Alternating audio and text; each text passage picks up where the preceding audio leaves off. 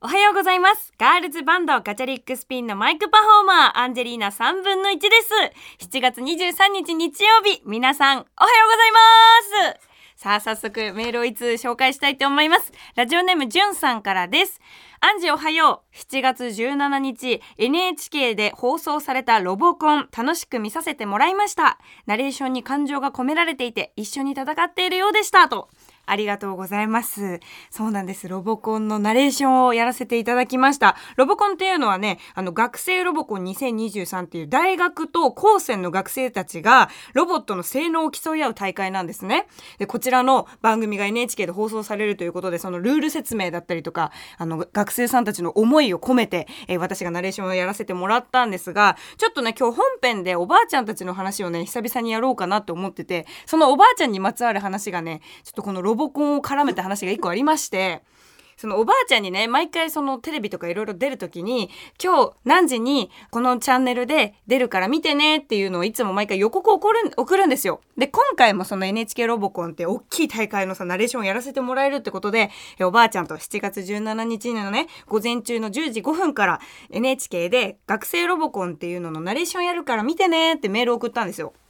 そしたらおばあちゃんから、あ、わかったよって感じでメールが返ってきて、で、そっからまあ、おばあちゃんから特に感想もなく、まあ、ちゃんと放送も見られたのかななんて思いながら過ごしてたら、今日はね、あの、お兄ちゃんから、あ、おばあちゃんがそういえば、あの、ロボコン見たって言ってきたよって言われて、あ、見てくれたんでよかったと思って、いつもだったら結構ね、長文で、あの番組のどこが良かったとか、可愛く映ってたねとかいろいろ送ってきてくれるんだけど、何も送ってこなかったから見てないのかと思ったってお兄ちゃんに言ったら、なんかおばあちゃんすごい心配してたよと。なんか顔映んなかったから結構心配してたよみたいな。え、どういうこと？って言って、ナレーションって言ったんだけどって言ったら、なんか、アンジーはあれかね？顔がダメだったから 放送に映してもらえなかったのかね？ずーっとナレーションだけ声だけは聞こえるんだ。でも顔が映らないんだ。そういえばあのロボコンってやつにはなんか可愛いアイドルさんがさなんか映っててであの子に顔で負けたからダメだったのかね？とか言って言われて「ちげえよ！ナレーションってメールしただろ」って思って。多分そのナレーションの意味がよく分かってなかったのかな？でうちのおばあちゃんさ82になるんですけどナレーションって昔からあったよね。ナレーションって顔映んないもんって知ってるよね。まあそんな感じでおばあちゃんに心配をかけてしまったんですが今日も大丈夫です。可愛いですよアンジーちゃんは。はいということでハッシュタグはアンジーラジオでたくさんつぶやいてください。それでは行きましょう。アンジェリーナ3分の1夢は口に出せば叶う。早番。おはようございます。ガチャリックスピンのアンジェリーナ3分の1です。いや、本当にね、ロボコンめちゃくちゃ良くて、あの、本当に素敵な大会に関わらせてもらえて、すごく幸せだったなって思いまして、え実はですね、8月にカンボジアの大会に行くことになりました。国際大会では私、司会をやらせていただきます。おばあちゃんナレーションから昇格したよ。昇格じゃねえけど別に。ナレーションめちゃくちゃ良かったと思うのよ。初めてナレーションのお仕事やらせてもらえてさ、あんなに自分の声がさ、あの、それこそこんな熱い大会に乗って、え放送できるっていうのもすごく幸せだったし、それを経て、え次は司会をやらせていただくので、おばあちゃん、顔がいいから司会にもなったよ。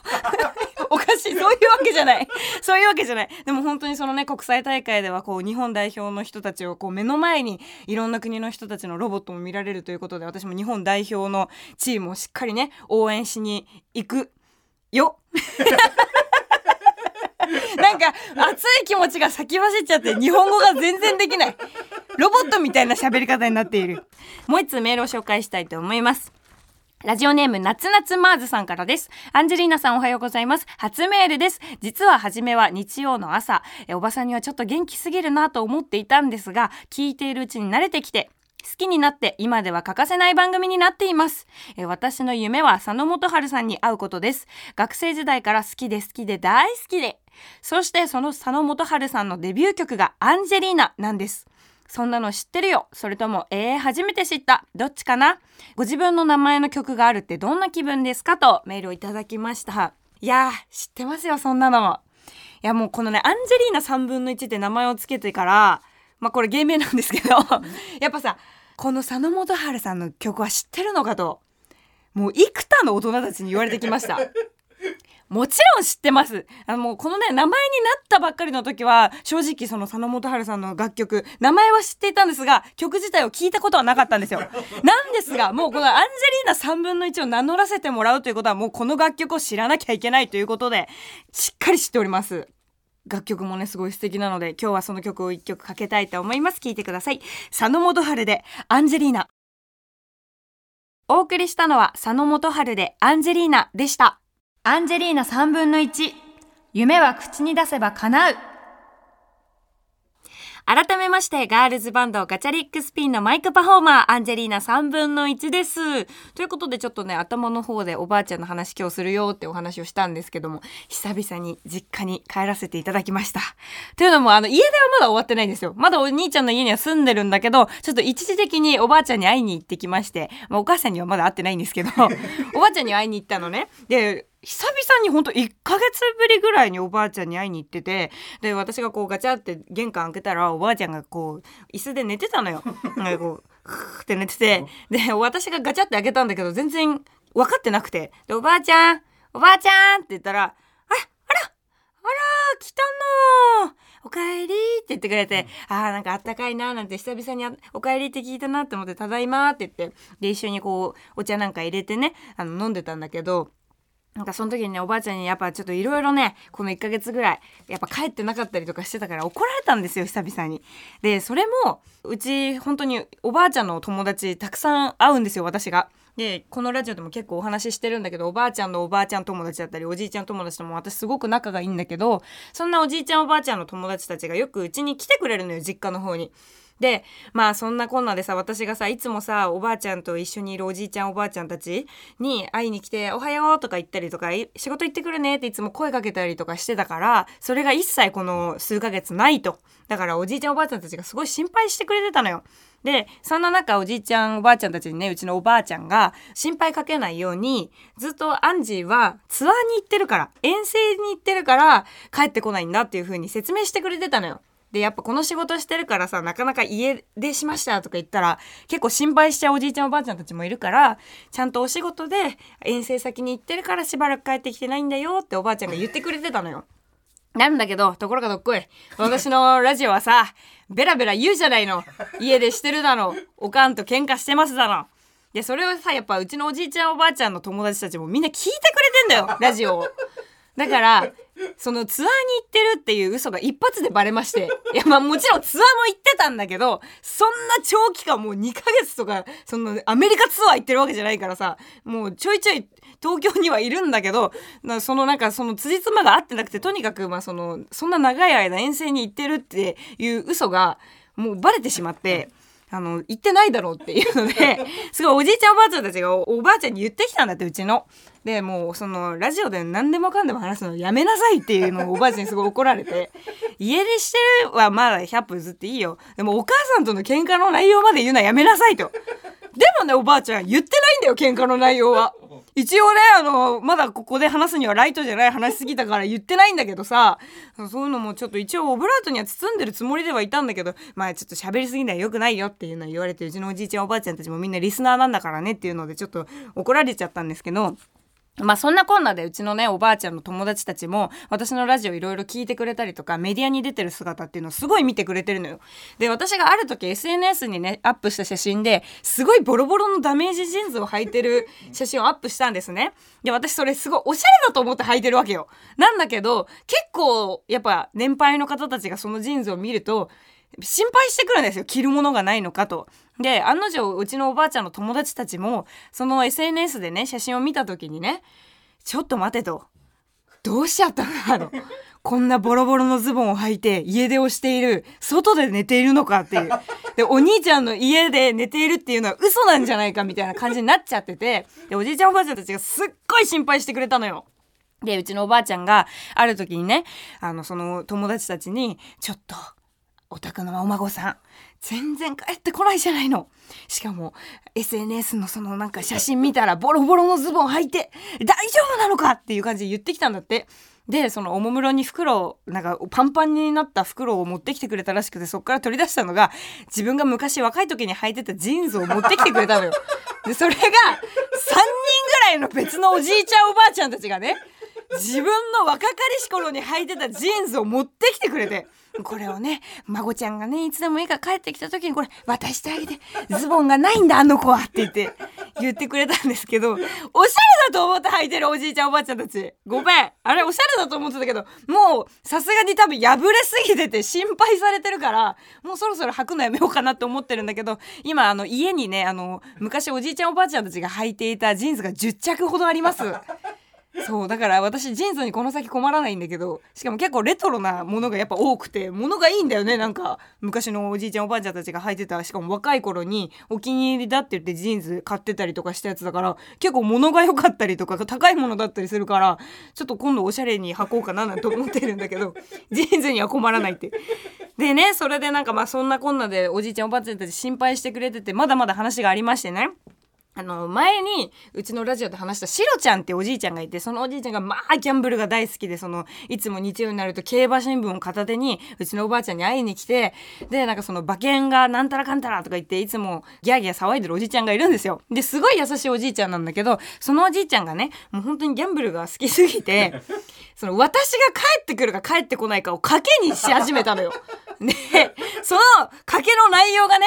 あの別のおじいちゃんがいまして別のおじいちゃんは7月中にアンジーが実家に帰ってくるにかけてるおじいちゃん。でシロちゃんは私の具合をすごい知ってくれてるおじいちゃんでラジオも聞いてくれてるから7月中には絶対帰ってこないと。7月明けてしばらく経ってから帰ってくる。それに俺はかけるっていうので賭けをしだしたんですね。で見事勝った方にはなんかお酒をおごるっていう賭けの内容になってまして。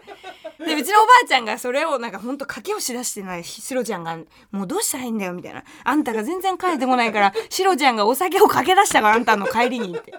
でも私はねシロちゃんの健康が本当に心配だからあのお酒をね飲んでほしくないんだよと。だからあんたお願いだから7月中に帰ってきてくれと。そんなことを言われたんですけど 私の帰りを賭けにすなこっちは心の問題なんだよいろいろ。まあもう仲はいいんですけどねお母さんと。そうそう。でもなんかちょっと家居心地よくなっちゃってお兄ちゃんのとこが。そうだからまだちょっとしばらく帰んないからシロちゃんの勝ちかななんて思ってるんだけど。そう。そんなこんなでねなんかそういろいろシロちゃんとかもいろんなおじいちゃんがいるんだけどもう一人すごくあのアンジーのことを可愛がってくれてるおじいちゃんがいまして、まあ、このラジオでは本当に一番登場してるんじゃないかなっていうぐらい名前を出してる死ぬからおじさんっていうのがいましてその死ぬからおじさんってどういうおじちゃんかっていうととにかく私に死ぬからっていう口実でお小遣いを渡してくれるおじいちゃんなんですね。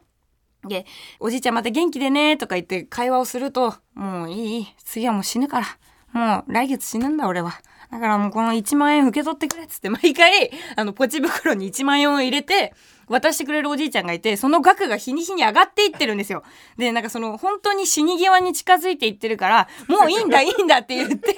その額が上がっていってるらしいのね。でもめちゃくちゃ元気なのよそのおじいちゃん。いつも本当死ぬからっていうのを口実に私にそうやってお小遣いをくれるっていうおじいちゃんがいるんだけどそのおじいちゃんがねあの本当にそのラジオとかも聞いてくれててすごい心配してくれててでその最近もおばあちゃんによく会いに来ることもあるんだけどその度にやっぱ「アンジーはいつ帰ってくるんだだね」って「アンジーは大丈夫か？心配だな」って毎回言ってくれるんだって。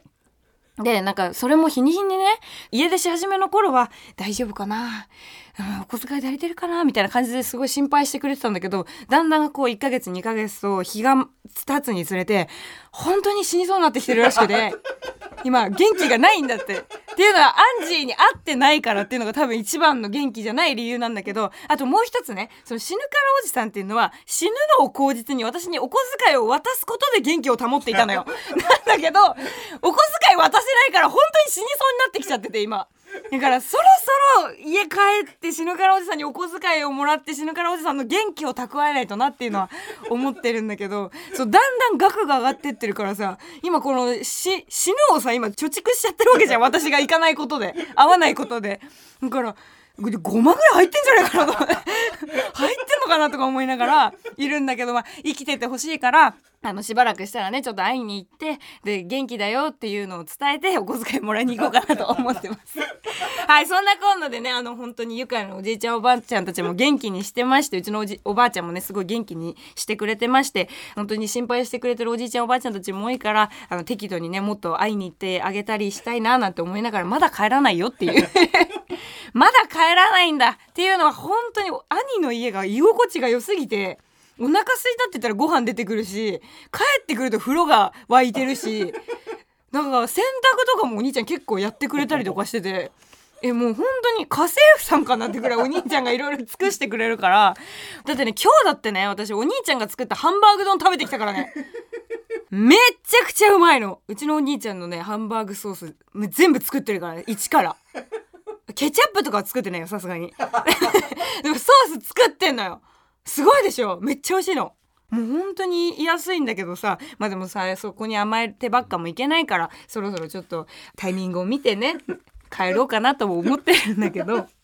絶対嘘だよねこのテンションで言ってたらね。まあそんなこんなでねあの今こう話したおじいちゃんおばあちゃんたちの話は実はねあのポッドキャストで遡ってもらえればそのおじいちゃんおばあちゃんたちの話もっとより詳しく聞けるので合わせて聞いてもらえたらななんて思います。ということでちょっとまたまたいつメールを紹介したいと思うんですがここからですねアンジェリーナの人生相談コーナーへメールを送りますと来ております。そんなコーナーありました？で今私も相談したいぐらいだけどね今。私の一通りのラジオ聞いてたらわかるよね。うまくいってないのがいろいろね。うまくいってないわけじゃないからね。超元気には過ごしてますからね。はい。ということでちょっとまあそんな人生相談コーナーへのメールが届いてるので、えー読んでいきたいと思います。ラジオネームキャプテンマーさんからです